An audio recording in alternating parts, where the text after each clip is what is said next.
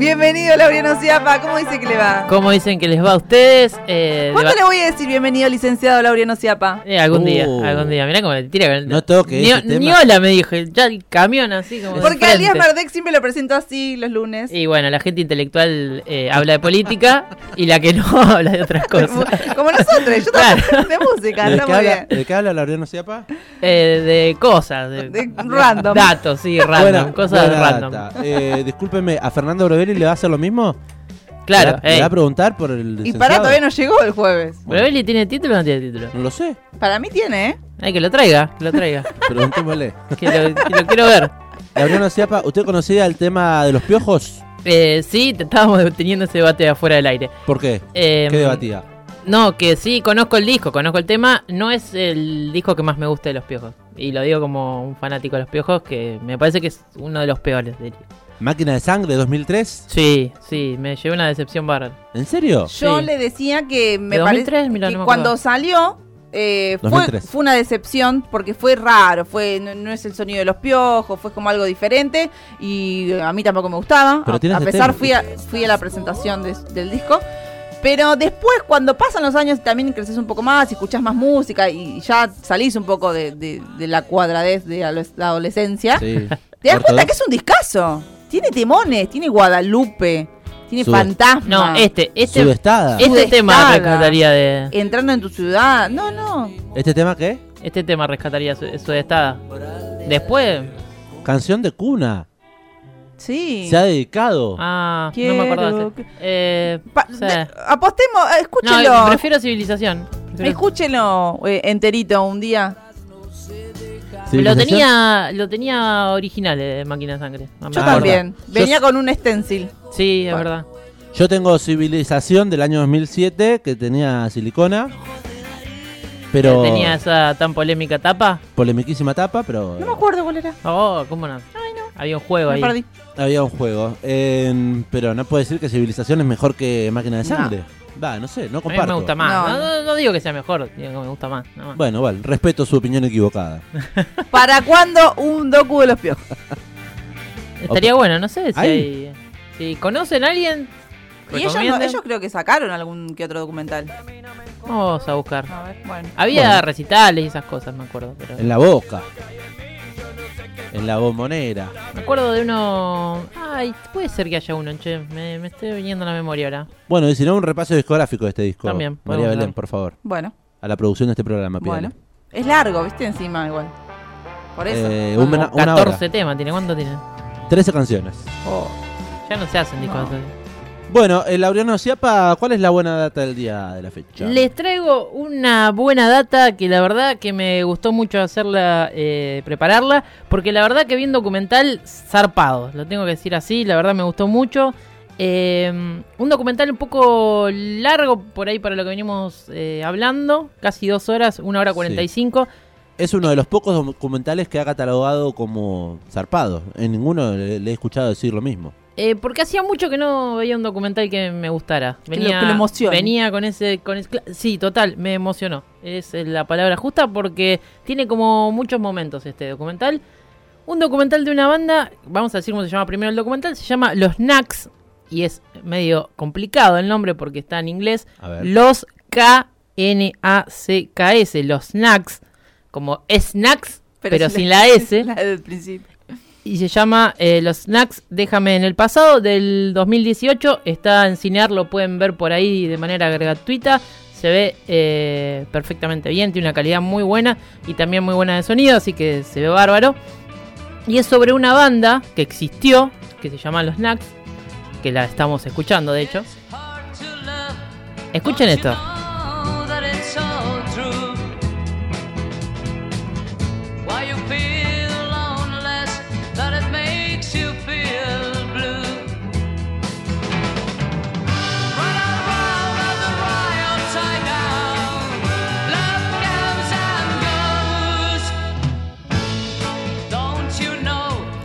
Los Shocking, Shocking Blue. ¿Quién? Eh, no, no, digo, una banda extranjera es esto. Eso es una banda extranjera. Sí, de los años 60, sonido De- 60. Bien sesentoso. Sí. eh, pero excelente sonido, digo, es, es un caño esto. Cuando uno lo escucha, queda deslumbrado.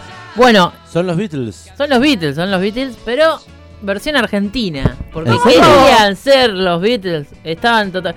Una más de todas las bandas que venimos hablando que fueron eh, conmovidas por la manía bitlera.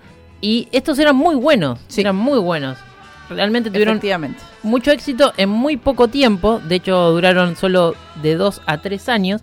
Ahí hay una discusión de cuánto duraron. Pero los. Los agarra la dictadura de Enganía y medio que les corta las piernas porque eh, se quedaron sin poder continuar su carrera musical. Venían en un éxito muy grande. Son una banda que comenzó en Capital Federal, pero tiene un integrante de, la, de acá de La Plata Vamos. que habían logrado eh, hacer algunos temitas. Firman un, un Contrato. un contrato y eh, logran eh, grabar un tema de los Beatles antes que los Beatles. ¿Cómo? ¿Cómo? Ah, no. A ver. Firma, eh, graban un tema de los Beatles llamado Yellow Submarine, todos lo conocemos. Sí. Bueno, ¿En serio? antes de que llegara el tema de los Beatles a Argentina, ellos lo graban, la empresa les manda a grabar un cover y lo reproducen de manera tal que queda, que queda ahí eh, grabado. Así que vamos a escuchar No, me vuelvo loca. Esta anécdota que está dentro del documental porque hay muchísima información. Saqué esto como una perlita para que sea el gancho para que los invite a verlo, pero la verdad que escuchan esto porque es increíble esta anécdota. Acá los discos de los Beatles se editan seis u ocho meses después de la salida original en Inglaterra. Los tipos de la grabadora, de Philips en este caso, saben que salió Submarino Amarillo en Inglaterra, que es un boom, hay que sacar la versión acá antes que salga la de los Beatles. Los llaman a los Knacks. ¿Y cómo hacemos esto? Nosotros tenemos medios, me contestaron. Pero los medios no los proveyeron ellos, los proveímos nosotros. Tuvimos que hacer a pulmón todo lo que hubieran hecho los Beatles con máquinas. Tuvimos que reemplazar los megáfonos por dos tulipas que saqué de mi casa. El sonar lo tuvimos que con un caño de la camioneta que nos llevaba. ¿Vos conocías el tema? No, me trajo el álbum eh, un día antes. Lo escuchamos, sacamos los tonos y dijeron, mañana graban. No quedó tan buena como la versión de los Beatles. Debemos reconocerlo, Oscar. La cuestión es que sa- lo graban en Telesur y sale a la venta tres días después. Cinco meses antes o seis meses antes que la versión de los Beatles. Y la curiosidad es que la versión de los Knacks vende más que el de los Beatles. Fue la única vez que le ganamos a los Beatles. Hasta aparecimos en la revista Billboard. Habíamos llegado al primer puesto y lo compartíamos con los Beatles. Yellow Submarine. Esto que están escuchando son los Knacks. En un día Con las tulipas. sacaron el tema en un día, lo grabaron y a los dos días estaba saliendo. ¡Increíble! En los 60, No, increíble la con verdad. la tecnología de, de esa época, de acá, digamos, ¿no? Ni siquiera una consola demasiado moderna. ¿Qué ha pasado entonces con esta banda? Esta banda que iba camino a ser una exitosísima banda. Por lo, sí, no sé si los Beatles, pero por lo menos a tener una, una gran proyección, sobre todo porque en esa época eh, cantaban en inglés y cantaban muy bien. Claro. y sonaban muy bien. Pero como decíamos, la dictadura de Onganía, con el decreto que eh, prohíbe eh, que sonaran artistas En eh, inglés. en inglés, eh, ellos caen en la volteada, Claro. digamos. No pueden cantar más en inglés y su espíritu era componer canciones en inglés. La discográfica les ofrece, discográfica, la misma discográfica que grababa los Beatles en Inglaterra, la- la- habían logrado tener un contrato con esa discográfica, por eso también la cuestión del cover.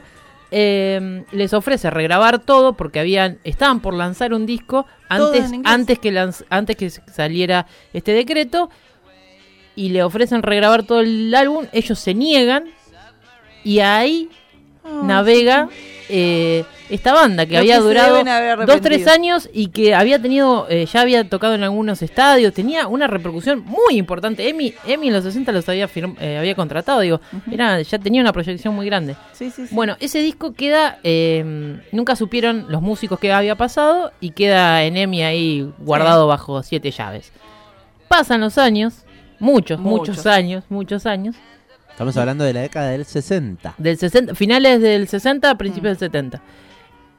Y, a- y por eso del 2000, 2005 más o menos, aparece el disco. que los músicos quedaron músicos que se dedicaron a otra cosa. Uno se dedicó a ser banquero, otro se fue a vivir a Europa y abrió un restaurante, otro tiene maneja unos taxis. Bueno, unas vidas increíbles además porque nunca lograron ser eh, los músicos que podrían haber llegado a Las ser. promesas que eran. Las promesas que eran.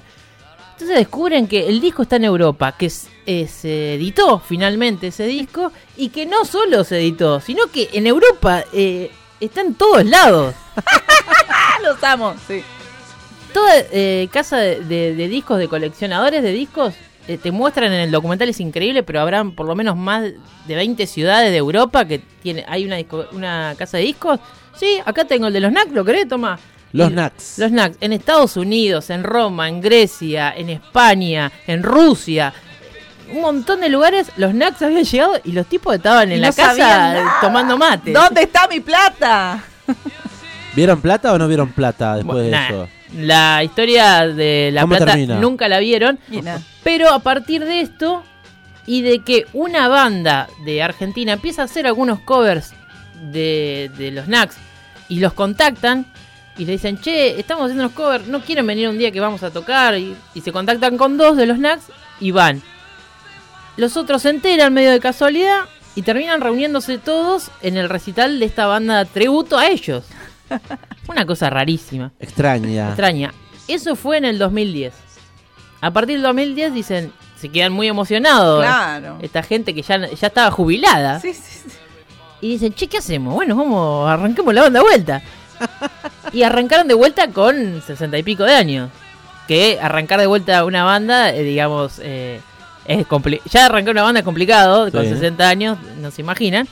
Bueno, pero dicen, tenemos que romperla, porque ya tenemos Porque un somos Knacks. Somos los Knacks, tenemos un nombre, cierto reconocimiento, tenemos una banda tributo, qué sé yo, hay un disco girando en Europa. Y ahí empieza la otra parte del documental, porque toda esta parte es como en la primera parte, la, la gloria de la banda, y después la otra parte es la de remar en la, casi en la actualidad. Y esa es la parte creo que más eh, que te conmueve, que tiene como sus momentos buenos, sus momentos más no tan buenos. eh, por momentos decís, ¿por qué hacen esto, Claro. señores? No, no se peleen con todo el mundo, no quieran ser los Rolling Stones porque no lo son, Claro. pero tiene... Rolling Stone hay uno solo. Claro, los Rolling Stones no hay uno solo, pero tiene un grado de emotividad porque eh, van a muerte con su idea. Ellos Claro. quieren eh, llenar un estadio River y no se bajan de esa. Y después, bueno, está la realidad, ¿no? Que, que, que no es tan fácil llenar un estadio River o un teatro, vamos a sí. ponerlo así. Pero la verdad que es muy emocionante este documental, está muy bien contado, muy bien hecho. Mm. eh, y tiene estos momentos que, que digo que van bajando y subiendo en, en cuestiones emocionales y la cuestión de ellos ah, tan, tan grande, eh, empezando de vuelta y queriendo ser rockeros. Claro. Y teniendo toda la voluntad para tener una banda. Debe ser muy fuerte, ¿no? Después, primero que te gustaba tener una banda, todo re bien. Después, bueno, de la nada desaparece, seguiste tu vida y de repente te enterás de todo este éxito, de que el disco está editado, que tenés una banda tributo. Y decís, la pucha. Y además tiene que sonar como sesentoso, ¿no? Sí. Con el sonido de los 60. Estamos hablando de The Knacks. De Knack. ¿cómo No, los Knacks. Los Los Knacks. The Knack es otra banda, muy conocida también. Sí, pero yo acá en Spotify lo encontré como The Knacks. Pero se escribe Los Snacks. Claro. Los Knacks. Los Knacks. Knacks. Con K. K-N-A-C-K-S. Sí, sí, sí. Sí, Knacks. El documental que está recomendando Laureano Ciapa se puede ver en. Cinear, Cinear. Bien, dura aproximadamente dos horas, dijo. una hora cuarenta. Ah, ahí, sí, ahí lo chequeé. eh, aparece porque hay un disco. Lograron grabar un disco en 2013 después de este reencuentro. Ahí va. Que está editado con bajo el nombre de Nax. The eh, Knacks.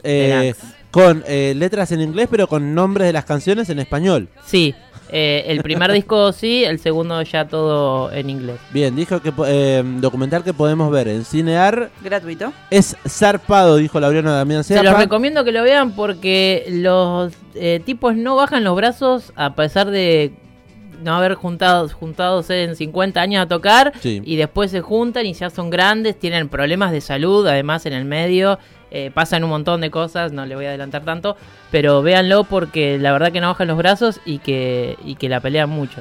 Dicen acá, les oyentes del programa a través del WhatsApp de la radio. Saludamos al otro Mauro, a no palanca, sino a Cuchara. Que a uno le digan palanca ¿Cuántos y Mauro? los escuchar. El otro Mauro que nos escribe y nos dice, che, pero no se van a Europa si el éxito es allá. ¿No dice eso el documental? Bueno, po- podría haber sido. Yo hubiese tomado un rumbo parecido. Parece que no se animaron, pero. Y claro, también dejar toda la vida que construyeron acá, por eso es medio... eh, igual vean el documental, porque Hay que ahí van a verlo. saber. ¿Tiene algo para mostrarnos, eh, contarnos, escuchar? Escuchamos recién un fragmento. ¿Quieren escuchar el tráiler y, y cerramos un poquito la columna? Ok.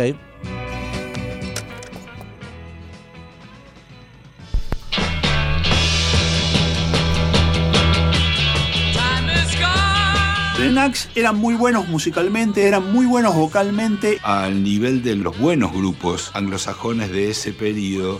Salió Submarino Amarillo en Inglaterra y la curiosidad es que la versión de los Knacks vende más que el de los Beatles. Iban a ser un grupo que iba a destacar en Argentina. Y después, la verdad, nunca más se supo más nada de ellos. Yo, Juan Carlos Onganía, juro por Dios nuestro Señor y estos santos evangelios, desempeñar con lealtad y patriotismo el En varias partes del mundo, los Knacks están considerados como una banda de culto. Oh, Los Snacks. Yeah. Yeah. I mean, the Knacks make great music. I'm sure that there's many more people would like to hear this music. Нашел Да. Next. Empezamos a fantasear con que esto podía ser una vuelta con más punch. Sushi, pastas, postre, bebida 2x1, con show incluido. Por lo menos por el sushi, si no van por nosotros. Ahí vamos a poner una foto gigante de usted.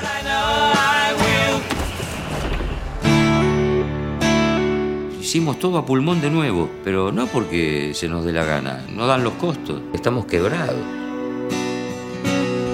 Ya no tenemos cuerdas vocales para sostenerlo. Pusieron un corazón de 21 años, que era la edad que yo tenía prácticamente cuando dejé por primera vez los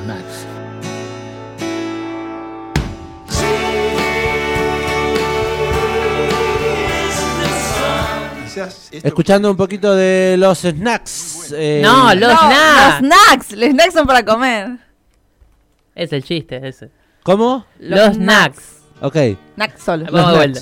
Música sesentosa, allá por el año 64, ¿dijo? ¿65? 68, 69 finales. Bien, banda que se diluyó, que tuvo mucho, pero mucho éxito en Europa y escuchábamos a algunos vendedores de discos. Sí. En los Tampoco Beatles- tuvieron el éxito. No fueron Bueno. los Rolling llegaron a Europa.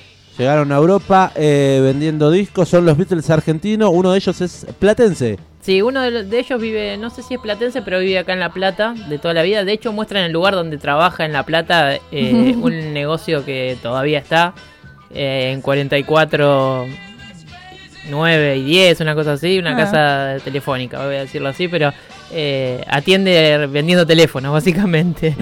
Muy, lo muestran trabajando, además muy divertida la, la- la secuencia. Además Eh, se ve con eh, lo que acabamos de escuchar era parte del tráiler y tiene una calidad de imagen muy pero muy buena. Sí. Muy buena, muy buena. Sí. Y tiene mm, todo el seguimiento de, de cuan- a partir del reencuentro hasta que termina el documental. Son varios años y el equipo documental, la verdad, eh, no dijimos los directores. Eh, Mariano Neschi y Gabriel Neschi son dos hermanos y la verdad que hicieron un trabajo muy muy bueno. Eh, tienen una actuación también de ellos en un concurso televisivo, porque ellos querían llegar a la televisión, porque ellos arrancan así en, en su origen, digamos, logran tener cierto éxito a partir de, un concurso. sábados circulares. Escala musical se llamaba en esa época. ¿Cómo? Escala musical. Ahí va. Y mm, quieren repetir como la hazaña y van a un concurso donde el presentador es Pepe Contempomi y hay un jurado y ahí, bueno, tienen un cierto Una cambio- mal- intercambio de ideas con Vitico porque les dice que no eran tan pibes, el concurso era para gente que estaba empezando, etcétera, etcétera. Y, y Ellos bueno. estaban empezando de vuelta. Claro, sí, sí, pero bueno, es muy divertido. La verdad que, que nada, que le ponían todo el ímpetu y además eh, se le plantan a Vitico, no, no, no nada de achicarse. Ese- bueno, véanlo, búsquenlo que está en YouTube está el momento donde participan también, tocan dos temas y suenan buenísimos, suenan en televisión y la rompen toda. Claro. El documental lo podemos ver en Cinear, lo buscamos como, Los Knacks, déjame en el pasado. así se llama. ¿Algo, da- ¿Algo más para comentar, la Unión Ciapa? No, nada más. Eh, véanlo. Les recomiendo que si tienen, eh, pueden hacerse el tiempito, lo vean porque se van a entretener. Es muy entretenido. La historia que contó la ha hecho de manera entretenida. Yo me adentré en la banda y quiero saber un poco más, así que en Cinear lo, lo buscamos, lo googleamos y lo vemos. Gracias, eh, Chapita. Gracias. Y será hasta el próximo martes. Hasta el próximo.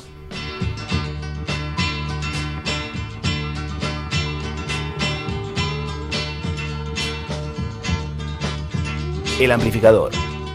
Sexta temporada.